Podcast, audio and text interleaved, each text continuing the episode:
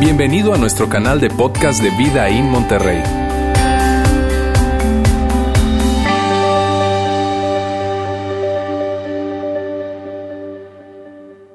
Amigo, continuamos con, con, con esta gran fiesta. Dime si no es emocionante ver lo que sucedió ahorita. Dime si no es emocionante cuando tú y yo unimos nuestra fe, unimos nuestros corazones, unimos nuestros recursos, nuestro dinero y hacemos lo que nuestro Salvador dijo que hiciéramos. Qué increíble, ¿saben? Qué emoción es para mí esto que, que tenemos, que hacemos y esta es nuestra iglesia y, estamos creciendo y hasta ahora estamos empezando y vienen tantas cosas. La verdad estoy emocionadísimo de poder crecer en esta cultura de generosidad y que nosotros como iglesia seamos conocidos no por lo que creemos, sino por nuestra generosidad y por nuestra compasión. Eso es otra cosa. Mírame, y Be Rich, Be Rich no, no es una, un, un, tiempo o una serie, es mucho más que una serie, pero, pero no es una serie de mensajes en los que tratamos de decirle a la gente, ven, vengan, vengan, acérquense que queremos enseñarlos a cómo ser ricos. No, no se trata de eso. De hecho, quiero que, que podamos ver rápidamente ese texto que, que, veíamos la semana pasada, de donde viene la idea de Be Rich. ¿Está bien? Vamos a verlo acá. Y dice, y este es Pablo, Pablo escribiéndole a Timoteo, mandándole una, una carta a su, a su mentoreado Timoteo Diciéndole, hey, Timo o Timi. Y le dice, Timoteo, a los ricos de este mundo, mándales que sean ricos en buenas obras y generosos, dispuestos a compartir lo que tienen Timoteo le está diciendo, Pablo le está diciendo a Timoteo, hey Timoteo, acércate a los ricos de este mundo y diles, por favor, de que sean muy buenos siendo ricos. O sea, que, que, ya que son ricos, que lo hagan muy bien, que sean excelentes ricos. Eso es. Y la manera en como un rico es un muy buen rico, es un excelente rico, es logrando compartir sus riquezas con otras personas. Y la semana pasada decíamos nosotros que, que tú y yo estamos de acuerdo con eso, pero cuando dice la palabra ricos, probablemente sentimos que es con otras personas. ¿Verdad? Porque nosotros no nos sentimos ricos, sin embargo, sí somos ricos. Y la semana pasada hablábamos acerca de eso porque teníamos mucho más de lo que necesitábamos y que independientemente de que nosotros no nos sintiéramos ricos, éramos ricos. Y si tú no viniste la semana pasada, no estuviste con nosotros, yo te voy a pedir por favor que de alguna manera consigas el audio o el video, está en nuestra página vidainmty.org y allí puedas conseguir el mensaje de la semana pasada. Ahora mira bien, el día de hoy, mírame, el día de hoy vamos a hablar de algo que es espectacular, pero que muy fácilmente, con mucha facilidad, nosotros perdemos de vista. De hecho, nosotros lo pasamos de largo con muchísima facilidad, pero es espectacular. De hecho, mira bien, todo esto de Be Rich, lo que a mí me emociona de Be Rich, me emociona muchísimo. Yo, yo, estaba tan emocionado cuando veía ahorita a Fer entregarle a Juan, a su esposa, esto y, ese, y esa parte extra. La verdad, mírame, lo que, lo que a mí me emociona de Bill Rich, de todo esto de dar, de servir y de amar, es de dónde viene. Porque Bill Rich viene, esto de dar, de servir, de, de, de amar, esto de ser generoso, viene del corazón del cristianismo, de la esencia del cristianismo. De allí es donde viene y por eso me encanta tanto esto. Y probablemente tú estás con nosotros el día de hoy, nos estás visitando, probablemente nos estás viendo en la transmisión online y tú no, no te consideras un servidor, un seguidor de Jesús. Tú no te consideras un cristiano, no, no, no te consideras alguien que, que, sea un seguidor, o, o, probablemente te consideras, te consideras un cristiano o católico, solo que que tú mismo dices, bueno, yo, yo, yo me considero sí un cristiano, sí un católico, pero más por tradición que por otra cosa. De hecho, si alguien se te acercara y te dijera, qué padre que tú eres cristiano, qué padre que tú eres católico, es espectacular lo que tú crees, ¿cierto? Tú probablemente lo mirarías y le dirías, sí, ¿no? con cierta reserva o duda o confusión tal vez. ¿Por qué? Porque les digo, con mucha facilidad tú y yo perdemos de vista esto del cristianismo, lo que significa y de dónde viene. Y, hoy, hoy yo quiero que hablemos del impacto de nuestra fe. Hoy yo quiero que hablemos de, de, dónde viene, del impacto de lo que nosotros creemos y lo que hay en el corazón del cristianismo. ¿Sabes? Y es que todo esto de nuestra fe se basa en una increíble idea, espectacular idea, y es esta, que Dios se hizo uno de nosotros y habitó entre nosotros. Y esto es tan grande que yo lo digo y todavía no logramos dimensionarlo. O sea, el mismísimo Dios. Mira, hay veces que nos emocionamos porque vemos algún artista o alguna persona famosa, tal vez cierto, en las calles, oye, mírame fulanito, y nos acercamos por una fotografía, tal vez, o algo, qué sé yo. Pero estamos hablando de que el mismísimo Dios se hizo uno de nosotros, bajó del cielo y caminó y vivió entre nosotros. Eso es algo espectacular que lo perdemos de vista. Nosotros perdemos de vista eso. Y Juan, uno de los apóstoles, uno de los discípulos de Jesús, escribe acerca de esto. Mírame, Juan fue, es uno de los biógrafos de Jesús. Jesús tiene principalmente cuatro biógrafos, Mateo, Marcos, Lucas, Juan. Uno de sus discípulos fue Juan. Juan escribió eh, eh, ese evangelio, pero Juan también escribió algunas cartas que estuvieron eh, circulando entre los cristianos del, primer siglo. Y mira bien, Juan, Juan creía en Jesús, ¿ok? Juan, Juan al principio creía en Jesús, luego dejó de creer en Jesús, luego no sabía qué creer acerca de Jesús. Y luego creyó totalmente y radicalmente en Jesús. Totalmente. Y eso fue después de la resurrección. Y después de la resurrección, Juan empezó a, ir por todas partes y a hablar con intensidad de todo lo que él le había escuchado a Jesús, de todo lo que había visto, de cómo Jesús actuaba, hablaba, pensaba, interactuaba con otros. Juan fue por todas partes y lo hizo de una manera tan intensa que en el tiempo del emperador Domiciano, él mandó a arrestar a Juan y lo mandó a exiliar en una isla llamada Patmos. Todavía existe esa isla. Y allí Juan murió. Allí vivió sus últimos años. Ahora, las cartas que Juan escribió, tanto el Evangelio como las cartas que escribió Juan, los escribió cuando él ya estaba viejo, cuando él ya estaba grande, tenía como 80, 90 años aproximadamente.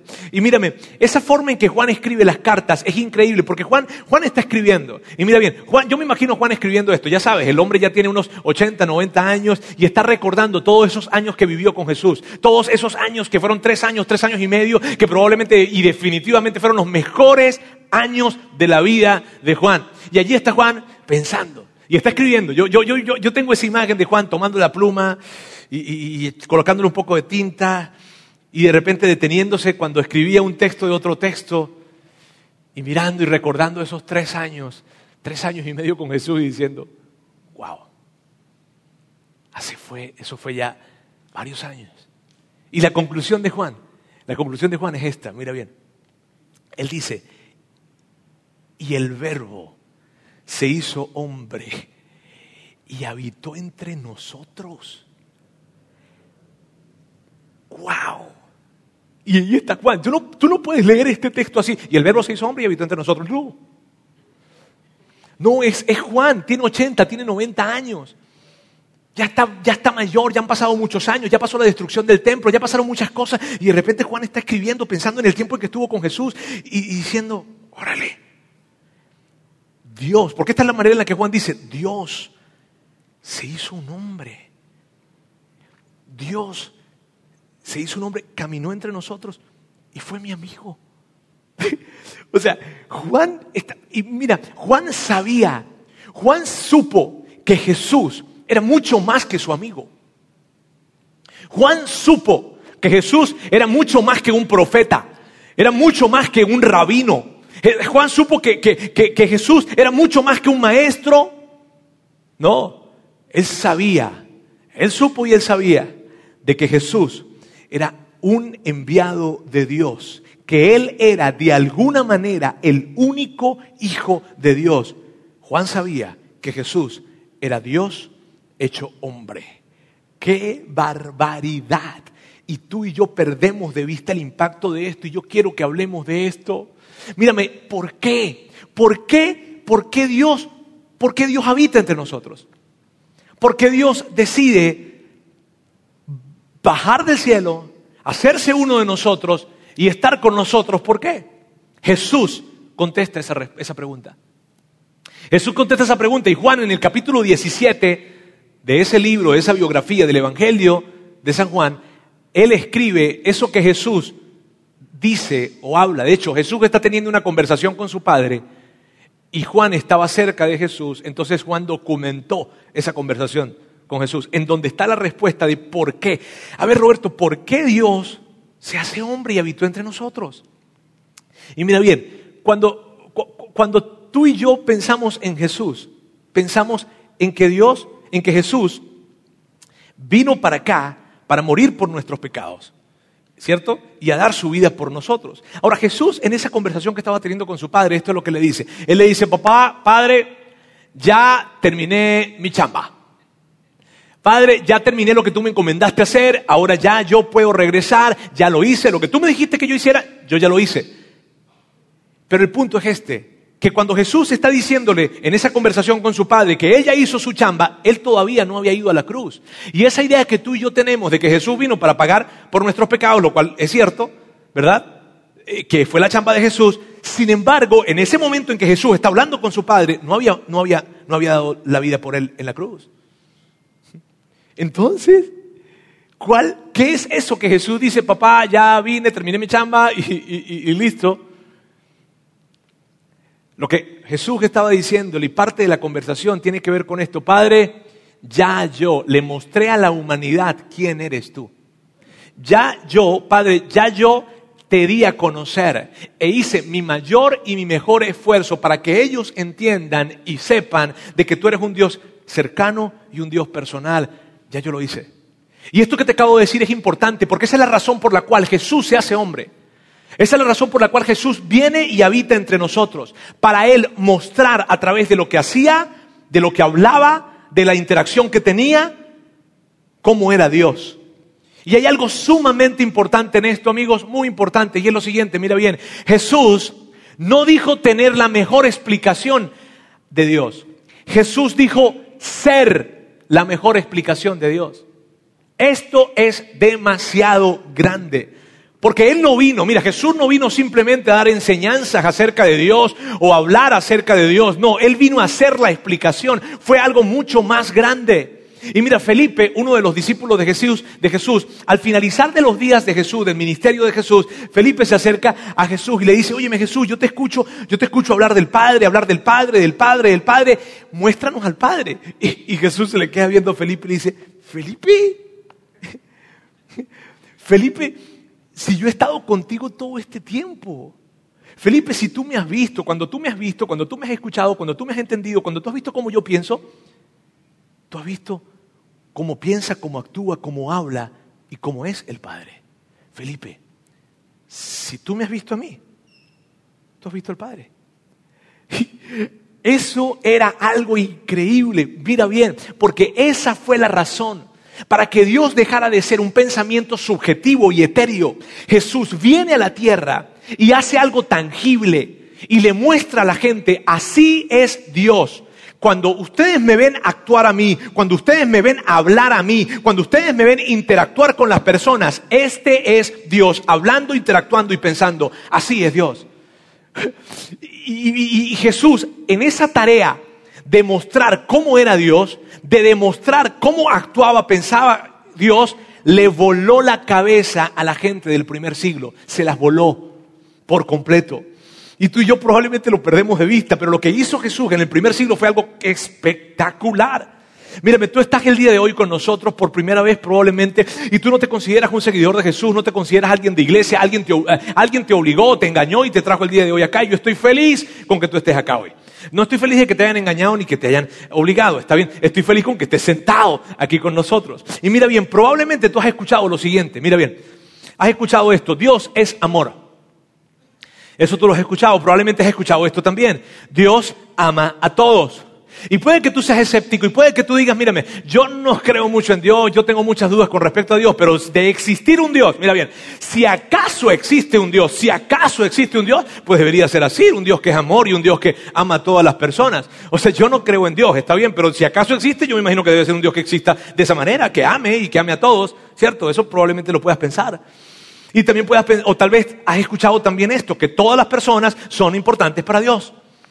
Ahora, yo quiero que mira, yo quiero, yo quiero que tú estés muy atento con lo siguiente que te voy a decir. Mira bien, estas ideas, mira bien, estas ideas de que Dios es amor, de que Dios ama a todos y de que todos son importantes para Dios, son ideas cristianas. Fue Jesús la primera persona en el mundo que introdujo estos pensamientos.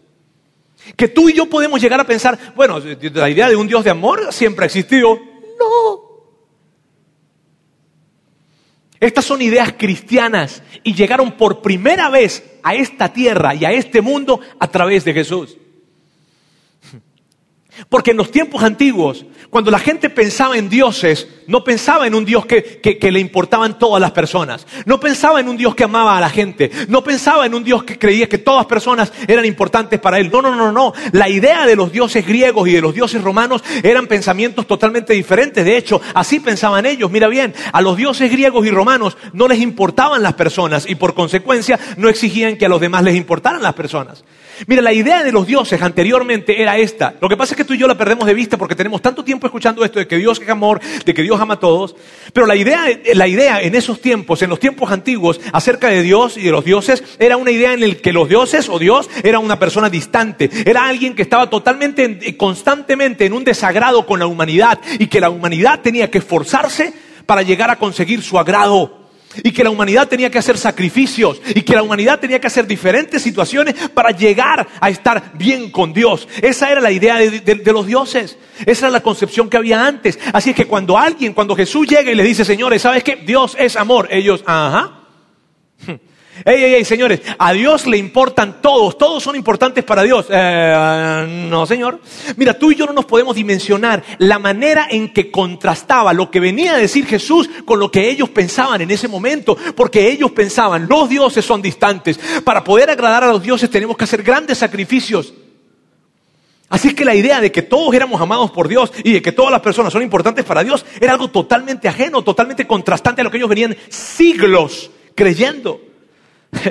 Era algo muy diferente. Mire, para que tú y yo podamos dimensionar, al que sea poco, lo contrastante que era este pensamiento de Jesús para ellos, tenemos que entender lo siguiente. En ese tiempo había una cultura esclava, había una cultura de esclavitud, que tú, que, mira bien, no tenía nada que ver con un tema social, no tenía nada que ver con un tema social.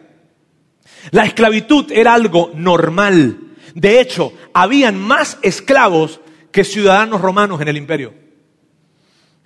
Eh, entonces la esclavitud no es que era algo, probablemente tú piensas en la esclavitud hoy y dices, oye, qué mala onda. No, era normal. Así funcionaban las cosas. Así funcionaban. Ahora, mira bien, la esclavitud, en una cultura esclava, lo que hay que entender es lo siguiente, que la cultura de esclavitud devalúa a todas las personas, porque con una mala racha, todos estaban cerca de convertirse en esclavos. Todos.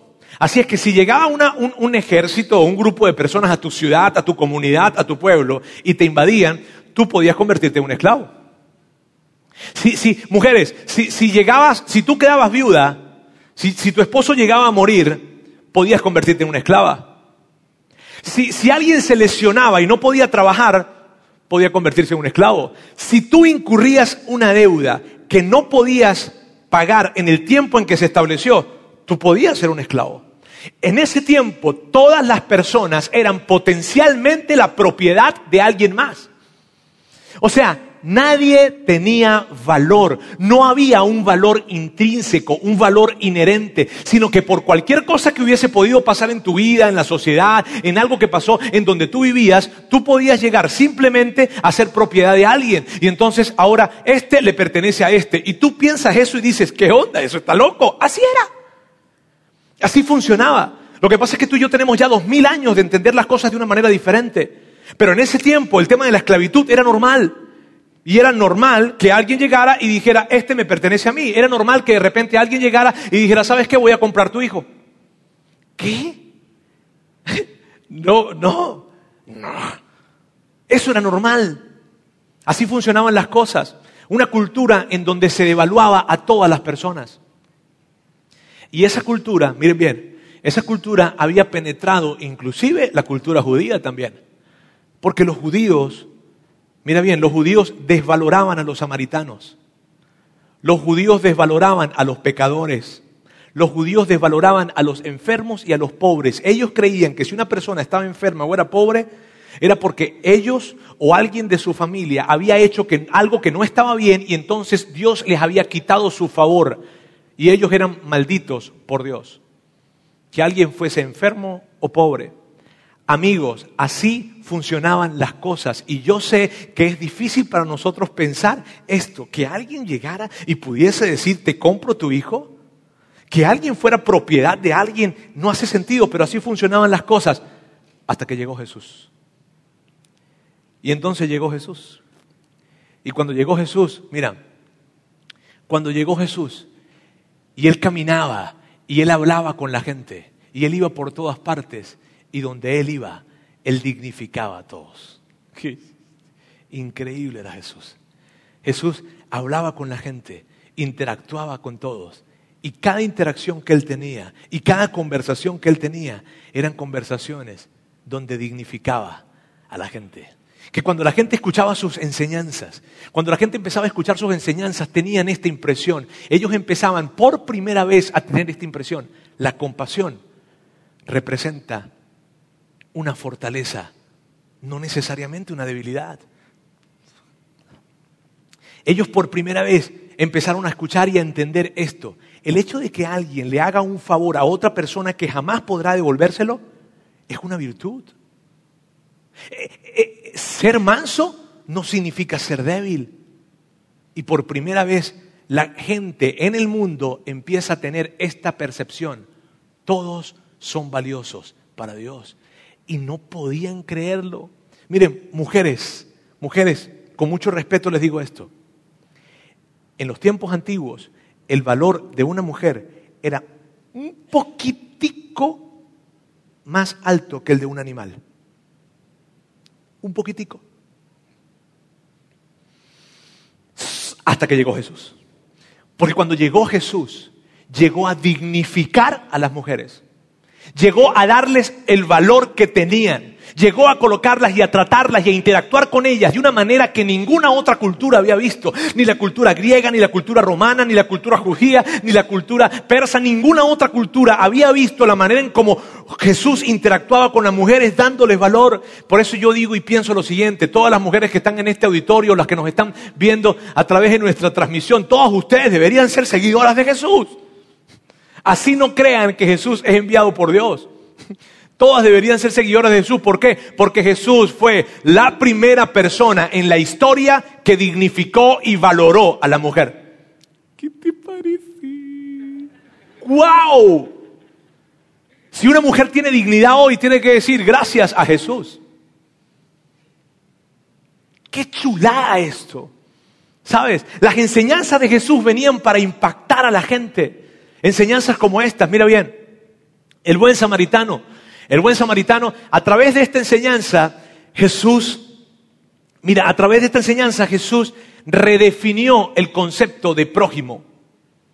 Porque cuando tú en ese tiempo preguntabas, ¿quién es el prójimo? Esta era la respuesta que se daba. Prójimo es las personas que son iguales a nosotros, que son como nosotros. Y Jesús dijo, no, no, no, no, no, no, no. No, no. Prójimo es toda persona a la cual tú puedas ayudarla, porque hay algo que necesita y tú puedes cubrir eso que ella necesita. Ese es el prójimo. Y ellos, todos. ¿Mm? Jesús, cuando habla de la trilogía de las cosas perdidas, que es una enseñanza en donde mete tres analogías espectaculares, a través de esta trilogía él vino para decirle a la gente, ustedes han escuchado que, que Dios es un Dios que persigue al pecador para castigarlo, pero yo vengo a decirle que eso no es así. Dios persigue al pecador, pero para traerlo de vuelta. Dios persigue al pecador, pero no para condenarlo, sino para mostrarle su compasión y su perdón. Y ellos, ¿qué?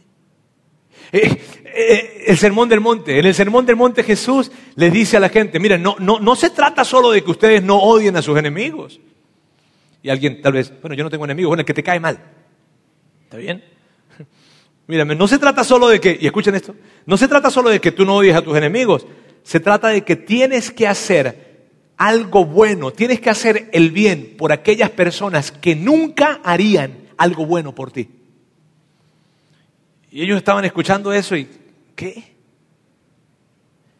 Y, la moneda de la viuda, estaba Jesús en el templo, una oportunidad, Jesús estaba en el templo y llamó a los muchachos, llamó a los discípulos, muchachos, y se pararon en una parte del templo y entonces empezaron a ver una fila de personas que se acercaban a la parte delantera del templo y todos iban a dejar sus bolsas con monedas, porque ellos iban a dar las bolsas con monedas para la manutención del templo, era lo que se hacía. Entonces iban ahí en esa fila y de repente él dice, eh, ven esa señora que va ahí. Era una señora ya un poco más grande, probablemente encorvadita, iba más lenta. Y cuando ella se acerca, ella no llevaba una bolsa con monedas, ella llevaba dos monedas y las lanzó ahí en ese recipiente. Y cuando las lanzó, Jesús le dijo, eh, ella, ella dio más que todos los que están acá. Y los discípulos, ¿qué? Pero si no, de donde yo vengo, ella es la más rica. ¿Qué? O sea, Jesús sacaba de onda a la gente con sus enseñanzas. No, no Jesús, pero ¿cómo? Pero mira, Jesús sacaba de onda a la gente con su enseñanza, pero con lo que más sacaba de onda Jesús a la gente era con sus interacciones con quien él interactuaba. Era increíble. La gente se sacaba de onda. Tú, no, y yo no podemos entender, definitivamente dimensionar. Yo estoy tratando de que podamos entenderlo o verlo. Pero la manera como Jesús interactuaba con la gente era lo que más sacaba de onda a la gente de ese tiempo. ¿Sabes? Mira, mira, vamos a hablar de las interacciones de Jesús. La mujer samaritana. Un judío no hablaba con una mujer samaritana. No hablaba. Y tú y yo no podemos entender eso probablemente, pero no lo hacía, no hablaba. Y Jesús no es que él saludó a la samaritana, hola, no. Jesús le dijo a la samaritana, toma tu cubeta samaritana y échale agua samaritana y yo voy a poner mis labios judíos en tu cubeta samaritana. Oh. Eso era algo que no era, podido, no era posible concebirlo porque los judíos ni siquiera tocaban los platos de los samaritanos. Y Jesús viene para pedirle agua a una mujer samaritana de un pozo de agua samaritano. Y yo, mírame, no, no sé cómo explicarte que eso no lo hacían. Eso no se hacía. Jesús, con respecto a los enfermos, no es que los sanaba. Mira, probablemente el sanarlos era lo menos importante. Jesús tocaba a los enfermos. Y mira bien, los enfermos eran vistos como personas malditas por Dios. Y el impacto que hacía en la gente no era tanto que los sanaba, sino que los tocaba. Cuando alguien veía a Jesús tocando a un enfermo, no podía creer eso. Pero ¿cómo? A los enfermos no se tocan. Y te digo, tú y yo no lo dimensionamos. Jesús, mírame, Jesús, con los recolectores de impuestos, Jesús visitaba a la peor gente. O sea, no es que lo saludaba, tú sabes, ¡eh, vale! Es que, vámonos para tu casa. Y se iba para la casa de ellos, se sentaba en la mesa con ellos, carne asada, papá. Y comía con ellos. Y en el caso de Mateo, no fue que lo visitó, no fue que se sentó en la mesa con él, no fue que comió su comida, sino que lo reclutó. Jesús reclutó a la peor calaña para que fueran parte de su equipo. Probablemente eso es esperanzador para muchos. Sí. Mira, mira, en una oportunidad Jesús iba entrando a la ciudad y de repente vio a un chaparrito, se llamaba Saqueo. Saki, ven acá. Vámonos para tu casa. Y los discípulos, no puede ser. No, ya nuestra reputación se perdió. Jesús se lo quiere vivir metido haciendo carne asada en la casa de estos tipos, en los recolectores de impuestos. No, por favor. Ese era Jesús. Mira, tú no te puedes imaginar lo, impactante que era en esa cultura que él fuera a comer con un recaudador de impuestos.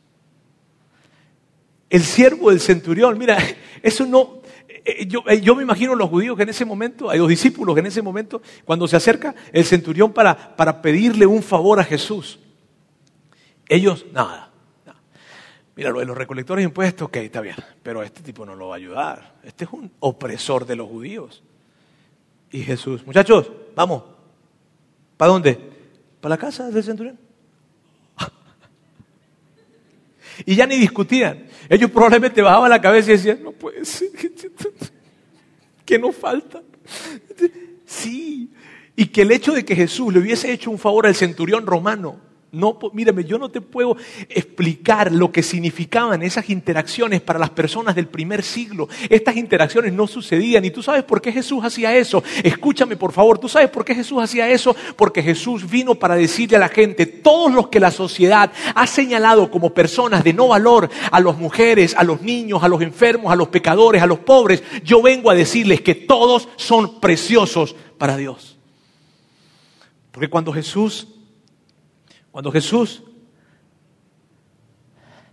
tocaba a un enfermo, era Dios tocando a un enfermo. Cuando Jesús entró a la casa de Saqueo y de Mateo, era Dios entrando a la casa de un recaudador de impuestos. Cuando Jesús, mira bien, cuando Jesús se acercaba a otros para interactuar con ellos, era Dios interactuando con ellos. Cuando Jesús reclutó a Mateo, fue Dios reclutando a la peor clase de personas que habían para que fueran parte de su equipo. Te lo puedo creer. Eso era impactante y sabes que los discípulos aprendieron muy bien la lección. Los discípulos aprendieron súper bien la lección. De hecho, miren, en una oportunidad estaban los discípulos atendiendo las mesas, o sea, dándole de comer a las viudas. Eso no era algo que un hombre hacía. Eso no era algo que los judíos hacían en ese tiempo, para nada. Pero ellos lo estaban haciendo, ¿por qué? Porque ellos aprendieron de su maestro, ellos aprendieron de su Salvador, ellos aprendieron de Jesús que así es que se vivía la experiencia de Dios en sus vidas. Y entonces empezaron a acercarse a darles de comida a las viudas y se, se ocuparon tanto en eso que un grupo de personas le dijeron, hey, ustedes están, se les olvidó hablar o enseñar acerca de Jesús. Ya no está bien que ustedes sigan haciendo eso. ¿Por qué? Porque nosotros necesitamos que ustedes hablen acerca de Jesús porque ustedes fueron las primeras personas que, que estuvieron con Él. Ustedes fueron los que estuvieron más cerca con Jesús, por lo tanto necesitamos que ustedes nos sigan enseñando acerca de Jesús y busquemos a otras personas para que sirvan las mesas entonces. Y eso fue lo que sucedió en ese tiempo. Pero míreme bien, los discípulos, los discípulos aprendieron muy bien la lección. Después de estar tres años escuchando a Jesús, viendo a Jesús, interactuando con Él, y después de que vieron a Jesús postrado en los pies de ellos, bañando sus pies sucios, ellos aprendieron la lección. Y la aprendieron también, que empezaron a hablar por todas partes. Empezaron a ir por todas partes a hablar, hablar, hablar, hablar de este nuevo concepto que para ti, para mí hoy en día probablemente no es nuevo y definitivamente no lo es, pero en ese momento era muy nuevo. Y los, discípulos de Jesús empezaron a ir por todas partes hablando y diciendo, ¿sabes qué? Dios ama a todos. ¿Sabes qué? ¿Qué? Dios es, todas las personas son importantes para Dios. Y empezaron a hacerlo y lo hicieron tan bien y de una manera tan buena e increíble y espectacular que la historia cuenta que las dos principales características de la iglesia del primer siglo son estas, la compasión y la generosidad.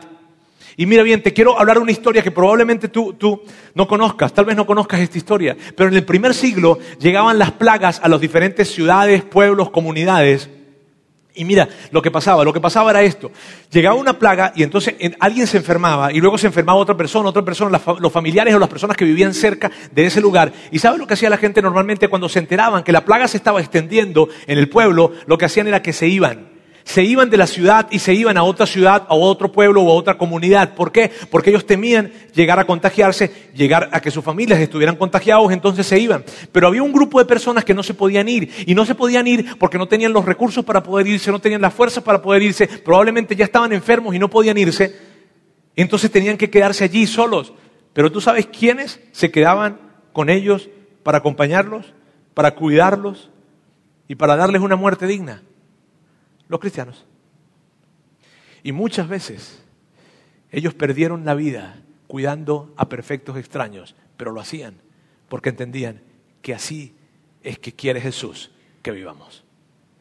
Mírame, en el primer siglo y en los primeros 200, 300 años había una práctica que era muy normal, era una práctica que era legal y era esta. Cuando nacía un bebé, cuando nacía un bebé, ese bebé, quien no quisiera ese bebé, lo, lo envolvían y lo colocaban en las orillas del río. Eso se llamaba exponer a los niños exponer a los niños. ¿Y por qué se llamaba exponer a los niños? Porque ellos decían esto, envolvían los niños, los colocaban en la orilla del río, y entonces, si el niño no se ahogaba porque se fue al río, no se congelaba por el frío, no era devorado por un animal salvaje o, no era tomado por alguien para hacer algo malo y que el niño muriese, si el, niño no, pasaba nada de eso, sino que sobrevivía, ellos decían, el destino eligió. El destino eligió que ese niño tenía que sobrevivir, por eso sobrevive.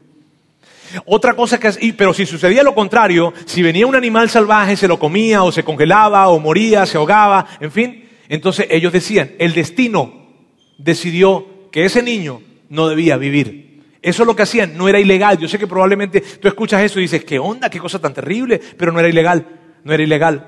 Ahora mira, ¿tú sabes qué hacían los cristianos? Los cristianos eran los cristianos los que recorrían las riberas de los ríos buscando a estos niños y tomándolos y llevándolos para sus casas a darles comida, de la poca comida que ellos tenían porque ni siquiera les alcanzaba para ellos. Pero tomaban a los niños y los cuidaban y los colocaban en sus casas, que ni siquiera tenían espacio para ellos en sus casas. Pero eran los cristianos los que hacían esto. Y no lo hacían por eso de que haz con otros lo que tú quieres que otros hagan por ti. No, era mucho más grande que eso. Mírame bien, haz por otros lo que Dios hizo por ti a través de Jesús. Eso fue increíble. Y 300 años después, 300 años después, Constantino llega y abraza el cristianismo y lo hace formal, lo hace la religión formal en el imperio romano. ¿Y tú sabes cuál fue una de las primeras leyes que el imperio romano en el año 300 colocó y aprobó? Fue esta, que la exposición de los niños sería una ofensa capital. ¿Por qué colocaron esa ley? Porque el cristianismo entró en el imperio no te puedo explicar lo, que, tú y yo perdemos de vista con esto. Pero eso no se quedó en el primer siglo, ni en el segundo, ni en el tercer siglo. Amigos, eso ha crecido hasta nuestros días y de esta manera se ve. Mira bien, las enseñanzas de Jesús han moldeado la conciencia de una gran parte del mundo. Y yo quiero volver a leerte esto porque probablemente esto se pierda de vista de lo, de lo grande que es. Las enseñanzas de Jesús han moldeado la conciencia de una gran parte del mundo. Amigos, y esa es la razón por la cual tú sientes tanta indignación cuando ves a alguien que discrimina a otra persona. Esta es la razón por la que tú sientes tanto coraje cuando tú ves que una persona piensa que una persona de piel blanca es mejor que una persona de piel morena. Esa es la razón por la cual tú te indignas tanto cuando tú ves un norteamericano discriminando y desvalorando a un mexicano. Y tal vez tú dices, no, Roberto, lo que pasa es que yo soy mexicano. No. Ni siquiera porque tú eres cristiano. Porque yo conozco muchas personas que no son cristianos y que tienen una sensibilidad hacia otras personas enorme. La razón es esta. Si yo, esa es la razón, mira bien, esto que está acá, esto que está acá, es la razón por la cual cuando yo te hablo acerca de la esclavitud, tú te enojas y te saca de onda y no puedes entender cómo en pleno siglo XXI la gente esté viviendo o hablando acerca de la esclavitud. Y si yo te preguntara a ti, ¿la esclavitud es mala? Tú me dirías, claro que es mala. Hasta los malos piensan que es mala. Claro que es mala. ¿Y por qué es mala? Pues porque es mala, pero ¿quién dijo que está mal? Bueno, Roberto, un, sentido de dignidad humana, un sentido de valor personal universal. No, no te equivoques. Fue Jesús la primera persona en el mundo que trajo el concepto de dignidad humana. ¡Qué espectacular! Y probablemente tú no te habías dado cuenta, y hay mucha gente que no se da cuenta de esto, y piensan que la idea de la esclavitud o la idea de, discriminación es algo tan terrible. Lo que no saben es esto. Quien llegó para traer ese nuevo pensamiento al mundo fue hace dos mil años Jesús. Esa es una idea cristiana. ¡Qué chulada! Ahora mira bien, el papel de la iglesia El papel de la iglesia en este mundo y el papel de la iglesia en esta comunidad es recordarle al mundo a través de nuestro comportamiento personal y a través de nuestro comportamiento colectivo que todas las personas son valiosas y son preciosas para Dios. Blancos, negros, amarillos, pobres, ricos, enfermos, quien sea, todos son preciosos para Dios. Ese es el papel de la iglesia. Y lo que debería suceder, mírame bien, lo que debería suceder es esto que aunque nosotros seamos, seamos criticados por lo que creemos, y eso no va a cambiar, ni queremos hacer nada para que cambie, aunque nosotros seamos criticados por lo que creemos, deberíamos ser famosos por nuestra compasión y por nuestra generosidad. Y que la gente diga, esos tipos creen locuras, pero no hay nadie tan generosos y compasivos como ellos.